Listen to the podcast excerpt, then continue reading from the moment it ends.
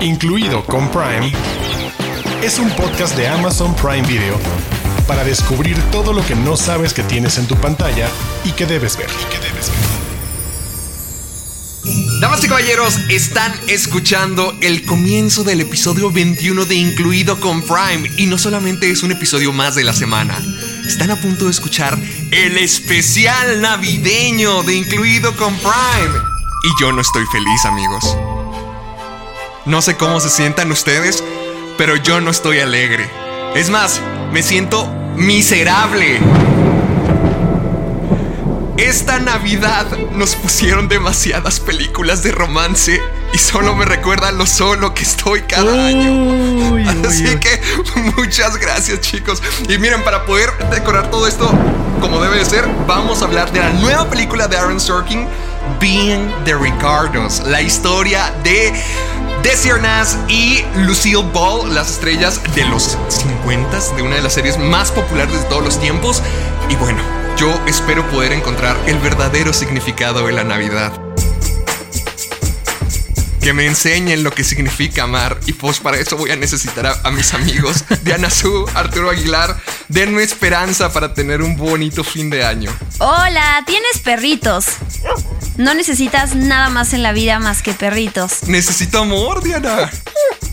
Pero los perritos. Los perritos te dan amor, ¿eh? En eso Diana Su tiene toda la razón. Sí, pero no sé.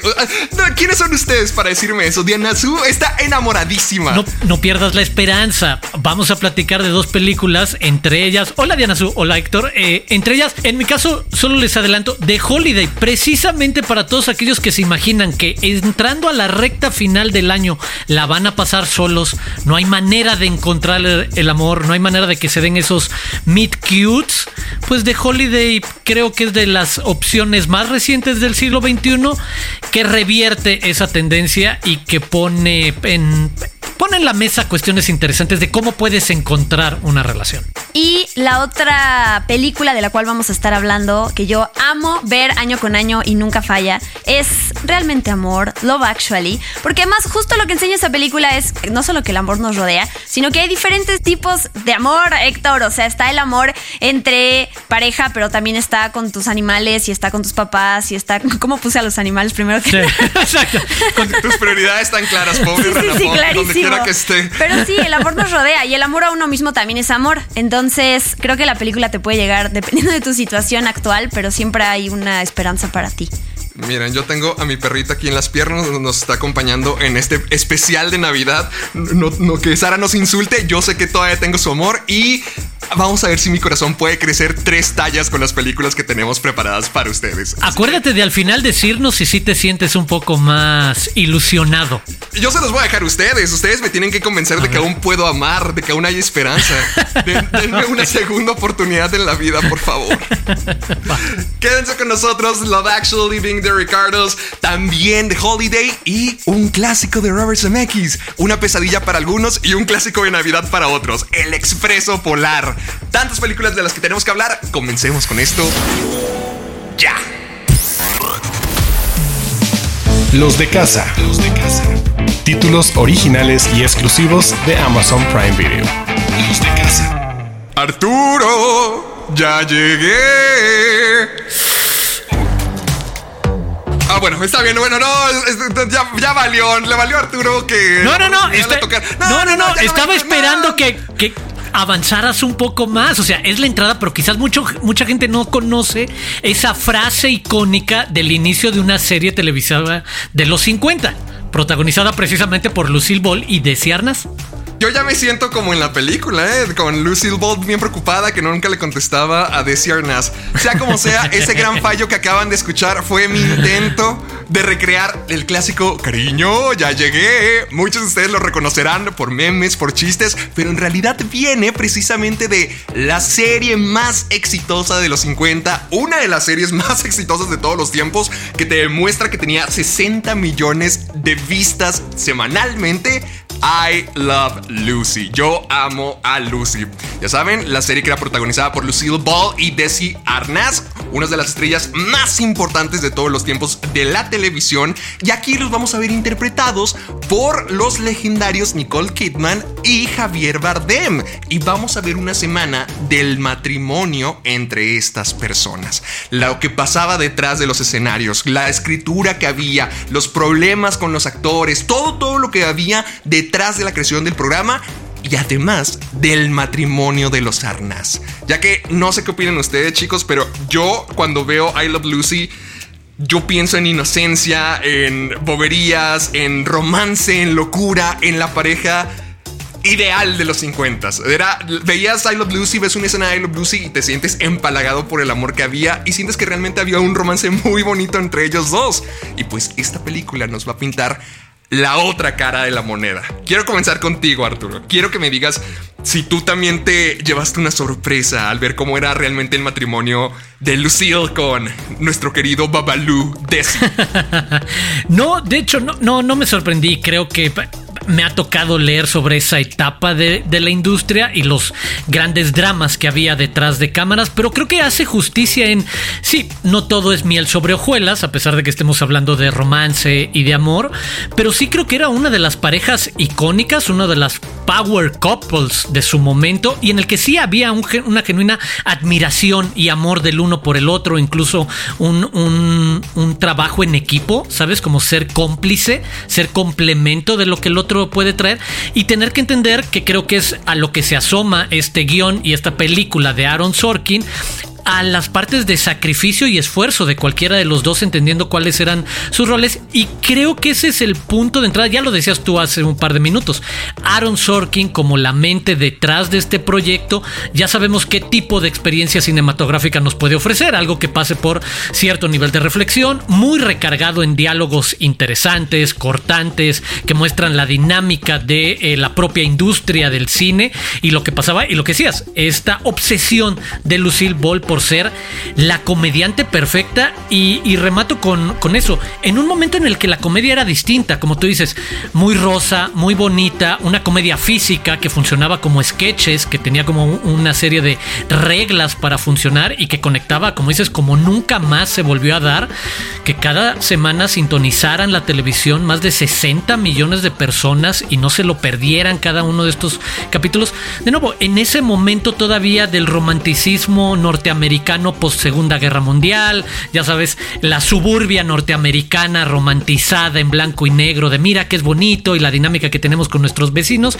pero detrás de lo que veíamos, las peleas entre los guionistas, los escritores, que ahí es de donde Aaron Sorkin se siente en su mero mole, en su total ajo, sobre quién es el dueño creativo de las cosas. Y, y solo para decirles un poco hacia dónde se mueve, la pelea de Lucille por darle más reconocimiento a Desi Arnaz como un productor ejecutivo de la serie en su momento y que no recibía dicho crédito, pero también de ella misma, como una mente que exigía el, sabes, la comedia física es muy distinta a ser una comedia de diálogos, que puede ser como conocemos más a Aaron Sorkin, y en este caso vemos a Nicole Kidman interpretar a esa mujer obsesionada con tratar de hacer la mejor versión posible de una serie de televisión, al grado de fastidiar a todos aquellos con los que trabajaba para salirse con la suya, lo cual como que tiene esos dos caminos entre, sí, es una relación idílica, muy bonita en otro momento, pero también personajes un poco intensitos. Tampoco es que creo, no sé ustedes qué piensen, tampoco es que Lucille Ball, Nicole Kidman, con todo y su prosthetics etcétera,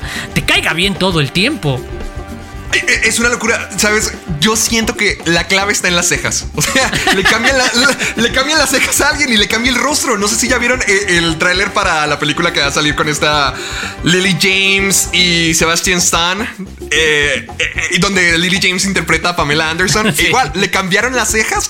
Es otra persona completamente igual aquí. Nicole Kidman, sabes que es ella, pero Wow, la, forma en que pone su voz, el cabello, las cejas, sí la transforman definitivamente en alguien que puedes decir, ah, es Lucille Ball definitivamente. Sí, si buscan en Google una foto de Lucille Ball y luego ven la interpretación, una escena de, sí, hacen que se parezca bastante más, ¿sabes?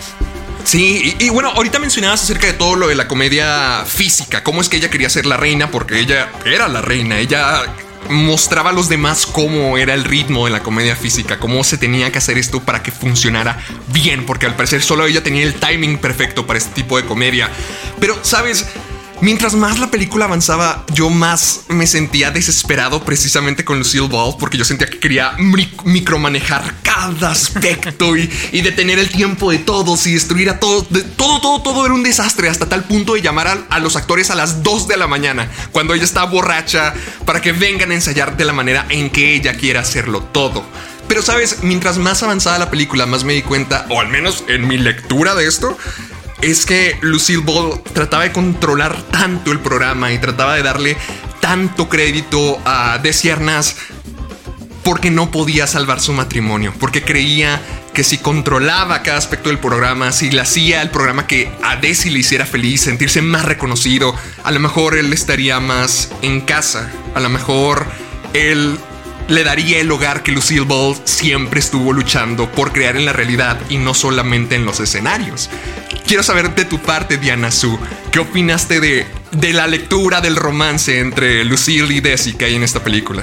Pues justo yo no me quiero concentrar en eso porque a ustedes han hablado ahorita mucho desde el lado de conocer la historia de estos personajes. Se nota que son fans de esta sitcom de I Love Lucy. Y a mí me pasó, yo, yo tengo una lectura y yo me enfoqué en otras cosas diferentes en la película, que son para todas aquellas personas que como yo no, no, sabíamos qué tanto había aportado un show en blanco y negro de los 50 shows de hoy en día. O sea, la, propia, creo que muchos van a entender cuando hablo de WandaVision, por ejemplo. Estos primeros episodios en blanco y negro que muchos decíamos, ¿por qué rayos están así? O sea, ¿qué está tratando de hacer Marvel, lo que sea?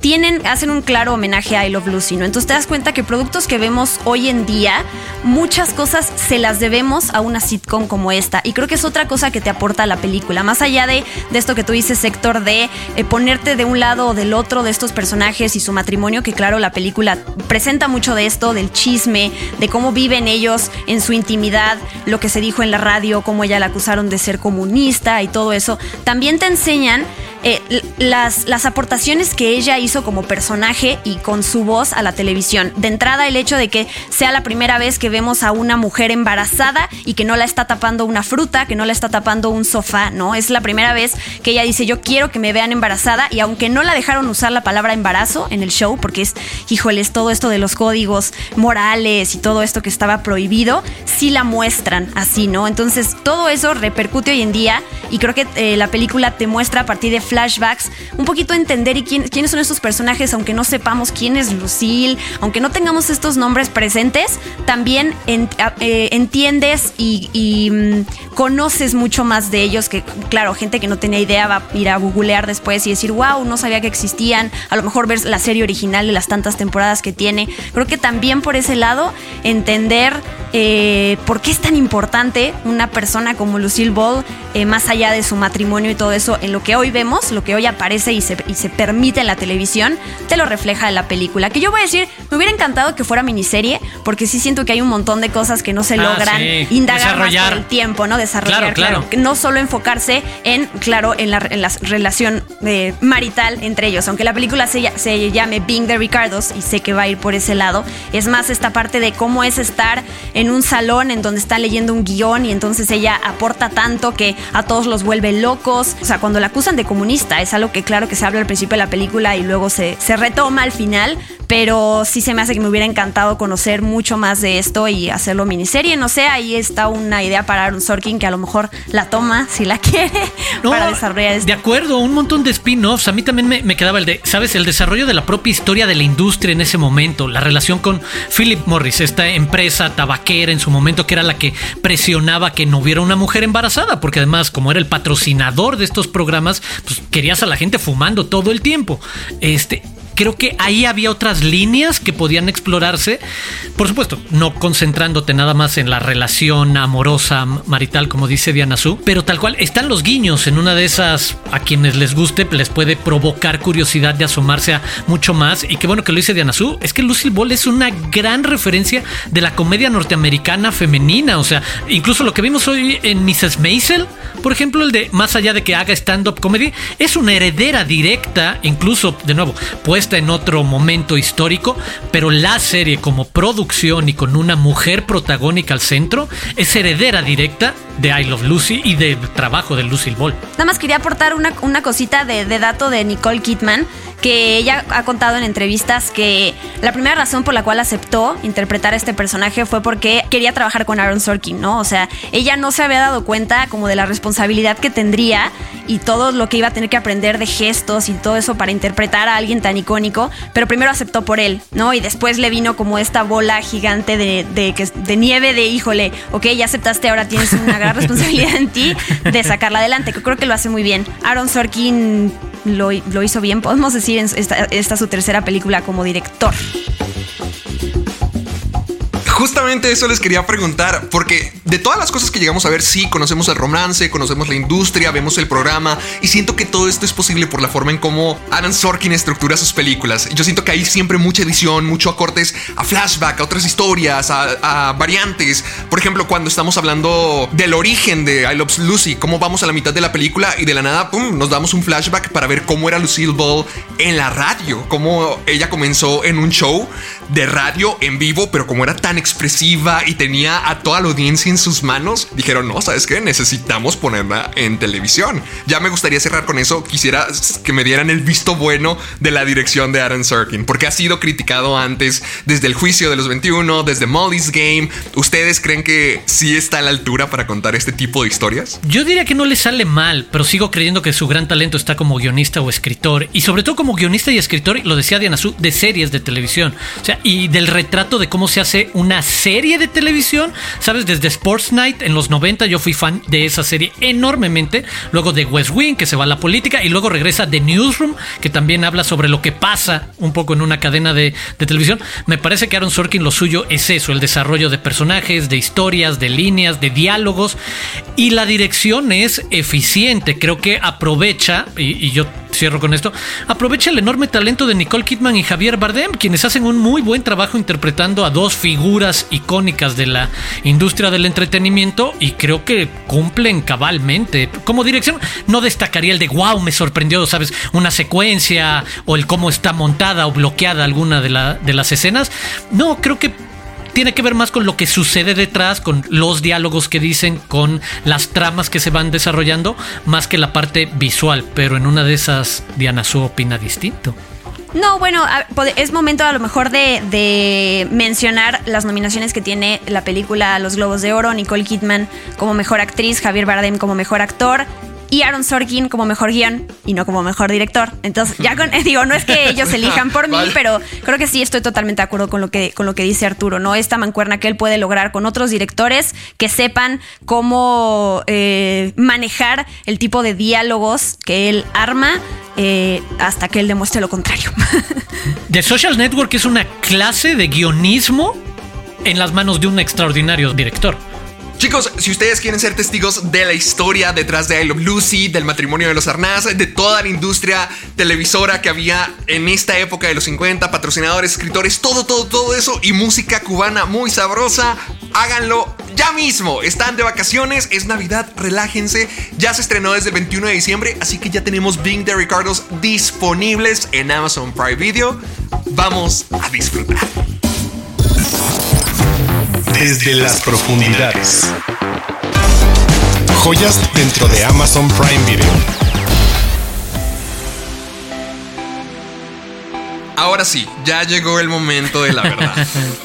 Este es el momento donde todos tenemos que sentir el amor y vamos a ver si lo podemos compartir con todos ustedes. Porque a mediados de los 2010 empezaron a salir películas temáticas con festividades, por ejemplo, Feliz Año Nuevo, eh, Día de San Valentín, que reunían un montón de celebridades con sus propias historias intercaladas y nos daban una lección dependiendo de lo que trataría de esa película.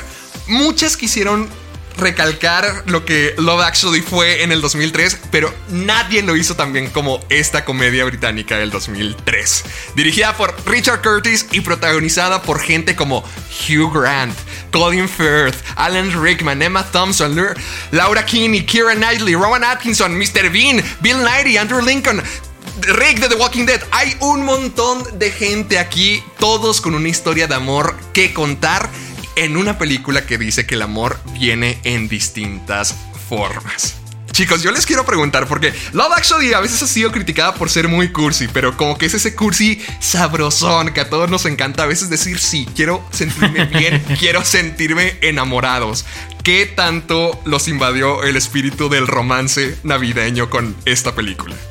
pues de entrada no, no sé por qué alguien, o sea, podría ser algo se podría criticar de que es demasiado cursi pues, ¿qué tiene? O sea, el, producto justo es un producto de Navidad y es una feel good movie. Y siento que de todos modos hay cosas muy agridulces que pasan en la película, o sea, desde separaciones, traiciones, muertes, que son cosas de la vida real, ¿no? Entonces siento que a veces tratamos como de exigir realismo en las historias cuando ya es demasiada realidad la que vivimos, ¿por qué no mejor que nos den más cosas dulces en, las películas? Pero Love Actually para mí hice este ejercicio antes de grabar el podcast de cuál es mi historia favorita dentro de la película, ¿no? dentro de todas estas situaciones. No pude quedarme con una porque la realidad es que todas me encantan. Hay algo en las películas corales como tú ya dijiste que es, a veces pasa que tienes una favorita y cuando le dedican minutos a otra dices, ay, ya que acabe esto, ¿no? Y la realidad es que a mí, por lo menos, todas las que, las que pasan, conecto con ellas, eh, me hacen reír, me emocionan y me llegan de la misma manera. Sí podría destacar, por ejemplo, la relación padre-hijo, Daniel y Sam que además yo he visitado esa banquita en donde el, el, niñito le admite a su papá que está enamorado y o sea, esa escena me, me, me, conmueve cada vez que la veo y Hugh Grant bailando, o sea, Hugh Grant bailando. Esa fue mi historia favorita.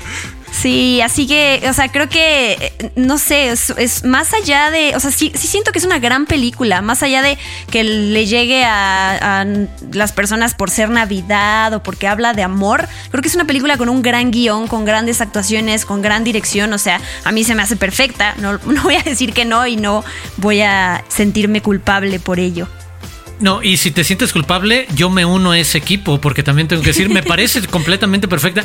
Y lo decía hace rato, eh, Diana Su, yo también, es una película que veo por lo menos una vez al año, y ojo, no necesariamente en Navidad o a fin de año, es una película que disfruto en cualquier momento y y me quedé pensando ahorita que Diana Su nos platicaba el no hay una favorita y creo que después de 17 años de, de verla cada vez que la revisitas te deja algo distinto o cada vez que la revisitas te quedas con una historia distinta porque también te va hablando de diferentes momentos. Y, en lo que tú decías hace rato, Héctor, que hemos estado parados todos en distintos lugares sobre nuestra soledad o nuestras relaciones, incluso nuestras relaciones amorosas, sentimentales y nuestras relaciones de familia o con los amigos o profesionales.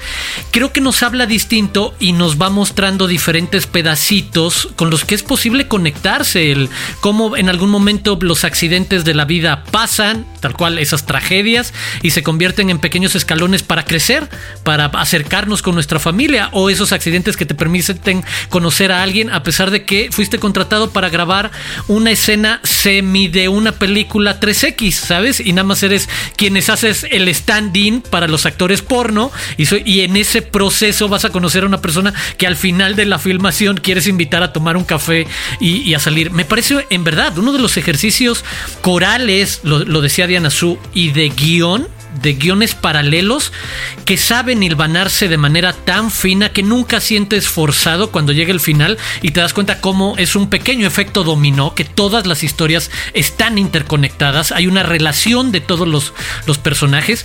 En, en la manera en la que sí nos dejó una estela de películas que intentan hacer lo que Love Actually y jamás lo logran. Y por eso, afortunadamente, gracias a Prime Video, ustedes pueden verla una vez más este año. Si no la han visto, prepárense para uno de los grandes momentos cinéfilos de su vida, porque creo que eso es lo que tiene Love Actually. Y para ir en contra de lo que normalmente para alguien, incluso con mi perfil y mis gustos de cine, que normalmente queremos calificar, y aquí estoy entrecomillando que lo mejor del cine siempre viene en paquetes dramáticos o de thriller o intensos. No, esto que es súper romántico, súper lúdico, de buenas vibras, onda positivo.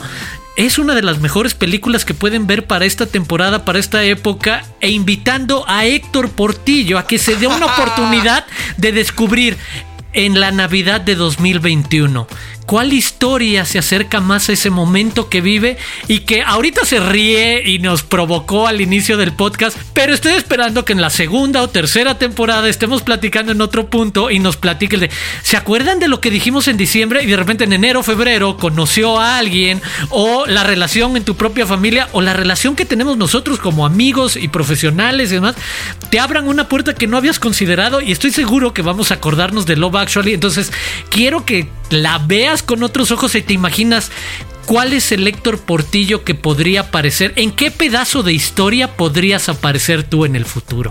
Ay, Arturo, no me des tantas esperanzas. Yo me, vas a, me vas a dejar caer de muy alto.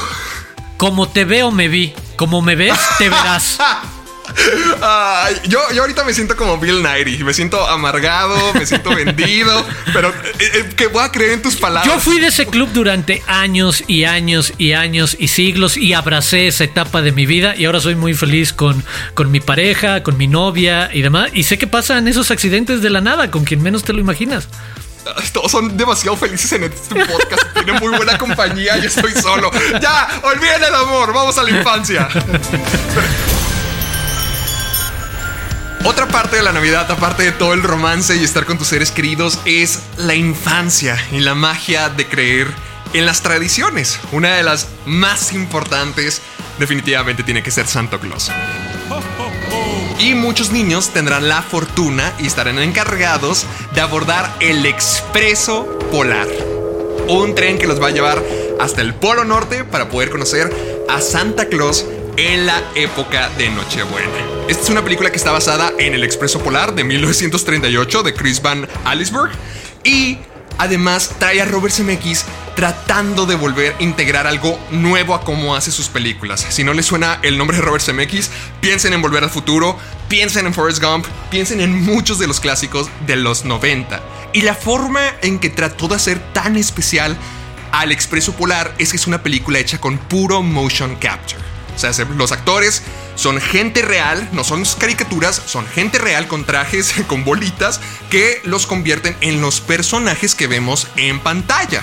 Ahora, esto es algo revolucionario que algunos podrían estar para bien, para mal, y me gustaría escuchar tu opinión, Diana Su. Porque el expreso polar. Diana, se me fue. Diana Su. Eh, Diana Su. Quiero saber qué es lo que opinas tú, porque El Expreso Polar, tanto como yo creo que es una historia acerca de la inocencia y la magia de ser un niño y el proceso que pasa al crecer, también algunos han dicho que es lo que hizo nacer el Uncanny Valley. O sea, cuando las animaciones ves que son humanos, pero hay algo inquietante con ellas y no sabes qué es. Hay algo que no te convence del todo. ¿Tú por qué lado te vas? ¿Te vas por lo bonito, lo mágico, la Navidad? ¿O hay algo que no te permite disfrutar del Expreso Polar como la animación?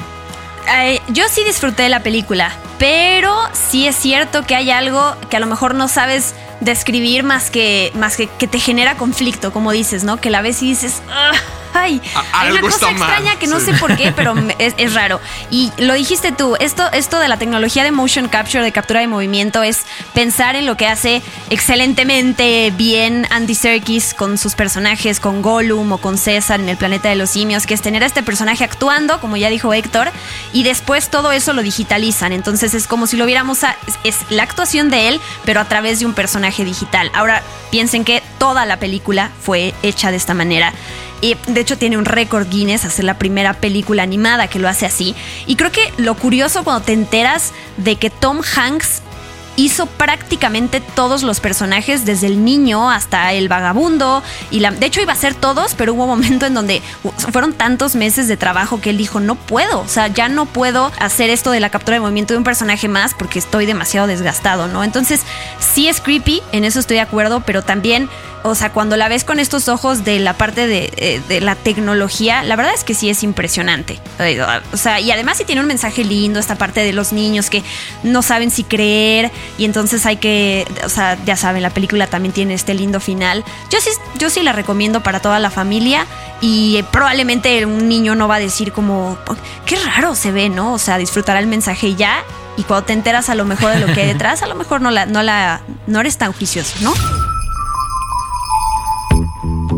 quiero escuchar a Arturo Aguilar. Tú eras. Uno de los niños que creían en Santa Claus? No, la verdad no, siempre he sido demasiado cínico al respecto. Veo un lado oscuro de la vida, entonces no.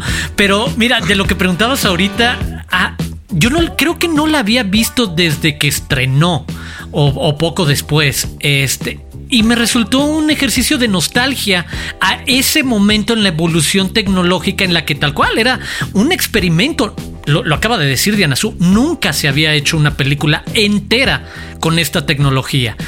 Y, y sí, ¿sabes? A dos décadas de distancia, sí es como el de, wow, lo mucho que ha evolucionado, tal cual me parece que uh, Andy Serkis y César, sobre todo la trilogía del, planeta de los simios. Del planeta de los simios, perdón, lo acabamos de decir, me parece uno de los grandes últimos avances de lo que esa tecnología es capaz de mostrar, una película increíble por, por muchas cosas, pero ver cuál fue como su primo lejano mayor, el primero que intentó ese gran truco, entonces la verdad es que disfruté con todo y lo de, no dejé de sentir esa rareza sobre cómo se ven algunos momentos, pero lo vi con nostalgia el ver el primer momento en el que Hollywood y la animación empezaba a dar esos pasos de, oye, y si dejamos de hacer la animación tradicional que conocíamos de Disney, por ejemplo, o de DreamWorks en, otros momentos de los 90, es el de, mira, qué interesante lo que hizo Tom Hanks con Robert Zemeckis en ese momento. Además, sabiendo que Robert Zemeckis es un director que siempre ha tratado de empujar esos límites o esa frontera de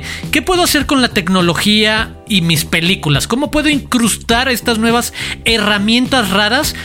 Y creo que revaloré a Robert Zemeckis que no siempre le salen bien las cosas, pero siempre está intentando algo nuevo. Y creo que ese también es un valor del Expreso Polar de, va, si no te quedas con la historia bonita, este, motivacional, inspiradora, puedes ver el ejercicio de uno de los directores más progresistas y más innovadores, más allá del resultado, en la historia del Hollywood moderno.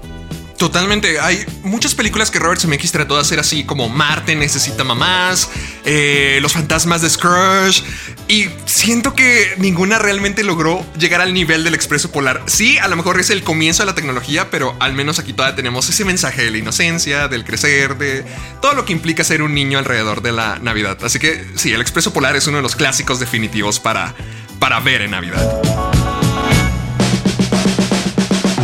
Y ya para cerrar, nuestra última recomendación es la película para ver por excelencia un domingo con tu mamá. Al menos así es como yo la viví. Súper a gusto, súper romántica, súper bonita.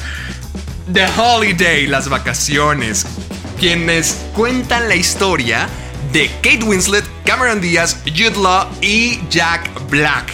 Ya que vamos a ver la historia de Cameron Diaz, que es la dueña de una compañía que edita trailers para películas en Los Ángeles y también vamos a ver a Kate Winslet, que es una londinense que trabaja en oficinas y que realmente no le está yendo tan bien en la vida. Ambas están teniendo problemas de romance, Cameron Díaz no le va bien en el amor, eh, la, la, persona con la que se gustaría comprometer, Kate Winslet, pues realmente ya se está comprometiendo con alguien más y dicen, madre mía, necesito hacer algo al respecto y Ay, qué bonito era el Internet en los 2000. Así de fácil, las dos se encuentran en el Internet y dicen, vamos a cambiar de casas, vamos a tomarnos unas vacaciones, Adiós Navidad, adiós el frío, yo quiero estar en California, adiós trabajo, adiós estrés, yo quiero estar en Londres, vamos a ver qué es lo que ocurre. Y pues bueno, empiezan los juegos del romance, Jack Black con Cameron Díaz a lo mejor, Kate Winslet y Jude Law, ¿qué es lo que podría pasar aquí? Ya veremos. No, lo que yo quería decir nada más con, esto que dijo Héctor de que es la película para ver con tu mamá, me pasó para este podcast que teníamos que ver varias películas y series, Bing de Ricardos entre ellas, y le dije, mamá, oye, ¿quieres acompañar? A ver esto. De toda la lista que le di, me dijo, quiero ver The Holiday, que la ha visto 250 ah. veces, pero me otra vez la quería ver. Me dijo, no, está bien bonita, te va a encantar, vamos a verla. es como que la, película de mamá por excelencia, como el romance a todo lo que da. Sí, yo, yo la amo también, me encantan los personajes, pero sobre todo me gusta mucho lo que vive eh, el personaje de Kate Winslet. Sí, por esta parte amorosa eh, de darte cuenta que están sacando un, un clavo con otro y tú eres esa persona a la que están usando. Pero además, el vecino que ella tiene, que yo creo que es mi personaje favorito Ah, claro. de la película, este señor que ha sido importantísimo en Hollywood, que hasta ha ganado premios Oscar y que le van a hacer todo un homenaje y él no quiere. Ese momento en cuando él acepta ir a, a este evento en donde van a agradecerle por todo su trabajo y sube las escaleras al escenario. O sea, no hay vez que no me haga llorar. Ay, de, Ay, de hecho, eh, eh, el actor Eli Walsh, que es Arthur, eh, el, que, el vecino que dices, tenía 90 años cuando The Holiday estaba siendo filmada y estaba muy animado y muy feliz en el set que tenían que recordarle como que, oye, más lento, se supone que eres un hombre de 90 años, así que bájale tantito. ¿Qué tal tú, Arturo? ¿Qué- qué- cómo, cómo vives eh, The Holiday? Dices que te, que te gusta mucho, pero... Sí, sí, sí. Por un lado, Nancy Meyer, ¿sabes? Uno de los grandes nombres de las directoras, que de nuevo, esta es una industria machista, hay que decirlo como es, y ella es de las que ha sabido...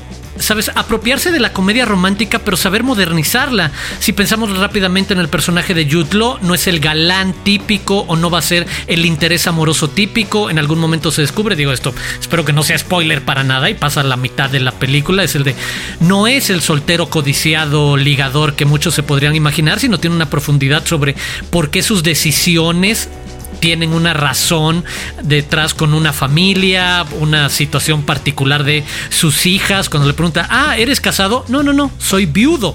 ¿Sabes? Ese pequeño detalle se ve en casi todas las películas de Nancy Meyers, viendo como algo más allá de la comedia romántica. Y lo otro con lo que me quedaba siempre es el viaje de- del personaje de Kate Winslet. Ah, la estaba viendo de nuevo antier y me acuerdo que mientras pasaba esa etapa en la que te das cuenta de que eres el personaje que está siendo utilizado, era la frase moderna de amiga date cuenta. Ella es el personaje de la amiga date cuenta de, oye, la neta eres súper chida, súper guapa, muy inteligente, tienes una buena actitud, eres esta periodista que trabaja en The Telegraph en, Inglaterra, bla, bla, bla.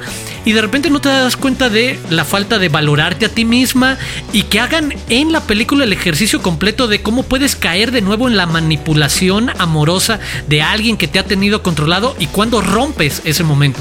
Y en paralelo me encantan las dinámicas con el personaje de Arthur, con mi tocayo, que además cada vez, ahora que lo vi es el de cada momento en el que habla sobre la industria de cine, habla de lo que está pasando hoy en día y de cómo cada vez se valoran menos las cuestiones originales y que lo más importante de lo que puedes hablar de una película es la taquilla que hizo, no el guion o la historia o las actuaciones.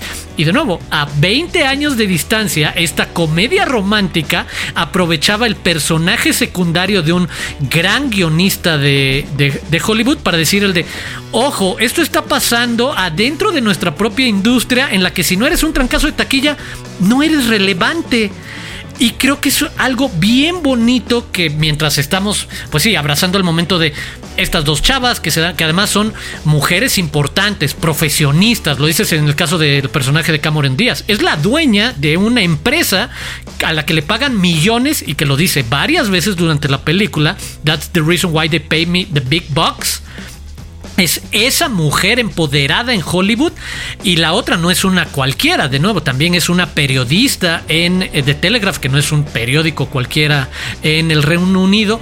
Me parece atractivo que sepa complementar el como seres humanos todos tenemos esos momentos de vulnerabilidad, esos momentos en los que nos sentimos, como tú empezaste este podcast diciendo, en el que nos sentimos solos o confundidos o abandonados, o que la buena fortuna del amor no nos ha sonreído, pero que seguimos siendo profesionistas o gente que han logrado algo en otro aspecto y de repente balancearlo, el de la película no se clava demasiado en eso, es el de sobre todo nos va a entretener y nos va a vender la idea de no importa qué te haya pasado antes, puede pasar ese accidente extraño de que te encuentres a tu Jack Black, que es músico y está enamorado de hacer referencias a, Eno- a Ennio Morricone, que también es lo más nerd del planeta respecto a música en el cine, ¿sabes? Y del otro lado a un Jude Law que no es simplemente el galán por ser galán, es el de, eh, tiene la preocupación de realmente construir una familia o de si va a presentar a una novia o galana o asunto amoroso, pues le importa lo que sus hijas puedan sentir al respecto, es el de, de no, supera por mucho el lugar común común de la comedia romántica y eso siempre me ha gustado de Nancy Meyers como la heredera de otra gran directora de este perfil de películas que es Nora Ephron. Cuando pensamos en When Harry Met Sally o tienes un email que platicábamos hace algunas semanas, precisamente es el de es esa misma familia de súper buenas directoras que subieron, supieron abrazar lo que para muchos sería un cliché como la comedia romántica, pero sabían actualizarla y sabían meterle varios niveles para si nos queremos clavar, hay material para clavarnos en otras conversaciones más allá de los intereses amorosos de Jude Law como uno de los hombres más guapos en la historia del cine, y Cameron Díaz y Kate Winslet como una de las actrices más talentosas en la historia del cine, y Jack Black como uno de los probablemente actores más simpáticos, empáticos que Hollywood ha producido, al menos a mi parecer. De tantos idiomas que hay en este mundo, Arturo, tú decidiste hablar con la verdad. Ya, ya. Ya escucharon el predicamento de Arturo Aguilar. Ya no tengo nada que agregar. Corran. Todas las películas que ya platicamos están en Amazon Prime Video, The Holiday, El Expreso Polar, eh, Being the Ricardos. Oye, se me está olvidando una. Love Actually. Love Actually, Love Actually, perdóname. Ya, el amor ha sido restaurado en mi mente. Se, nota que, se nota que no quieres creer en el, amor que olvidaste Love Actually, Héctor. Soy Bill Nighy, soy Alan Rickman. Estoy demasiado amargado y demasiado ocupado con otras cosas. Total, ustedes vayan a volver a creer en el amor, disfruten la época en la que estamos y vayan a ver cualquiera de estas recomendaciones ahora mismo en Amazon Prime Video. Incluido con Prime es un podcast de Amazon Prime Video. Es momento de cerrar con el especial navideño de Incluido con Prime. ¿Y quién mejor para darnos un regalo para esta fecha? Danos la recomendación dorada, Diana. ¿Qué tienes para este 25? Pues mira, ya que eh, nos enfocamos tanto en historias románticas, cursis, de feel good movies, sí me voy a centrar en una historia que no tiene nada que ver con Navidad que además acaba de estrenar en Amazon Prime Video una película que, bueno, primero voy a decir cuál es, luego de qué se trata y ya, porque si es una recomendación diferente a lo que hemos dado por si alguien de plano no quiere ver nada de Navidad y es un Grinch y quiere ver otras cosas, aquí les va. Bien pensado. Encounter. Encounter es mi recomendación, que la vi y la verdad me gustó mucho. Es una película, bueno, se ha promocionado como una película de ciencia ficción y drama. Y yo de una vez advierto que eso es un poquito confuso cuando se ve la película porque lo de la ciencia ficción es una cosita entre comillas. Lo advierto para que alguien no vaya a pensar que va a haber la guerra de los mundos y que entonces diga, espérenme, me vendieron esto. Solo lo pongo ahí sobre la mesa para que sepan. Pero bueno, la película es protagonizada por Riz Ahmed, este protagonista de, de Sound of Metal. A lo mejor que mucha gente lo conoció por ahí o por Venom, no sé. Pero bueno, gran actor. Que él interpreta a un marín que tiene dos hijos que están viviendo con su expareja. Y un día él llega a la casa de noche donde están sus hijos y los secuestra de alguna manera, se los lleva porque los está salvando de justo una invasión, si puedo decir, alienígena que está acabando con la humanidad si puedo. Estoy tratando de no dar spoilers y de no salirme como del, de la sinopsis oficial. Entonces, la película se centra en este road trip, como esta road movie que tiene el papá en una camioneta con sus dos hijos. Voy a decir, los dos hijos no son conocidos: Lucian River Chauhan, si es que lo pronuncio bien, y Aditya Gedada. Pero de verdad que cuando la vean van a quedar enamorados de estos niños que tienen un, o sea, un nivel actoral impresionante. Que ya sé que está este tema de si los niños actúan o no, pero mm, yo tuve la oportunidad de entrevistarlos y les pregunté por algo que dice un niño ahí cuando le preguntan sobre qué, qué música le gusta y él contesta Barbara Streisand. Entonces le pregunté y le dije, eh, ¿eso de dónde viene? Y me dijo, lo improvisé. Y durante, durante mi entrevista, Risa me se enteró que esto que había dicho el niño fue improvisación, ¿no? Entonces fue muy curioso ver como justo la capacidad y el talento que tienen estos niños. Te enamoras de ellos en la película. Y sí eh, trata unos temas que tienen que ver con eh, salud mental, que es algo que este tema que está tan latente, afortunadamente, eh, aunque le falta mucho y que hemos manejado en este podcast mucho, que siempre le encontramos eso en las películas y series que recomendamos. Entonces, Octavia Spencer también está. No quiero revelar más porque no quiero spoiler spoilear nada de la película. Sí fue una sorpresa para cuando yo la vi porque no esperaba nada de, lo que yo leí en la trama. Entonces, eh, sí, sí la recomiendo, la verdad. Te deja con esta sensación al final de unión en otras circunstancias diferentes a las películas de Navidad, pero sí de, de lo importante que es la empatía, de lo importante que es decirle a la otra persona, oye, yo te quiero y te apoyo independientemente de las cosas que, pues, que estén pasando en tu vida, cuentas conmigo. Entonces, ahí está el, otro mensaje de amor representado en otro tipo de historia, pero que vale mucho la pena. este ha sido el programa más bonito de todos. Estuvo como que muy, muy wholesome, muy como para estar calientito, así en la cama, viendo todas las películas que decimos y disfrutar de la vida que es maravillosa. Gracias, me hicieron volver a creer en la magia de la Navidad. Restauraron todo. Chicas, ¿dónde podemos seguir con la, con la conversación? Recuerden que pueden escribirnos utilizando el hashtag incluido con Prime. Eh, no se pierdan los episodios que tenemos todos los jueves con recomendaciones. Y suscríbanse en Amazon Music o en cualquiera de las plataformas de podcasting. Ahí encuentran todos estos episodios que hacemos con tanto amor. Y yo soy Diana Su, arroba guion bajo Diana Su. Y les deseo una feliz Navidad. Aunque ah. quiero decir que yo sí soy esa persona intensa que siempre anda corrigiendo a la gente de el 24 no es Navidad, el 24 es Nochebuena, y el 25 es Navidad. Por favor, utilice bien el término.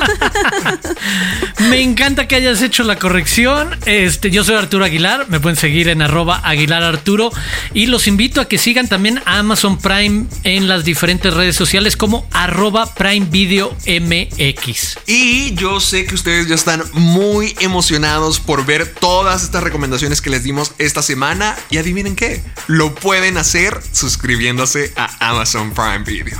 Mi nombre es Héctor Portillo, a mí me pueden encontrar en YouTube como Caja de Películas, en Facebook y Twitter también como Caja de Películas y en Instagram como soy Héctor Portillo. Así que tomen un chocolate caliente, abran muchos regalos, denle un abrazo a la abuela y tengan una gran Navidad.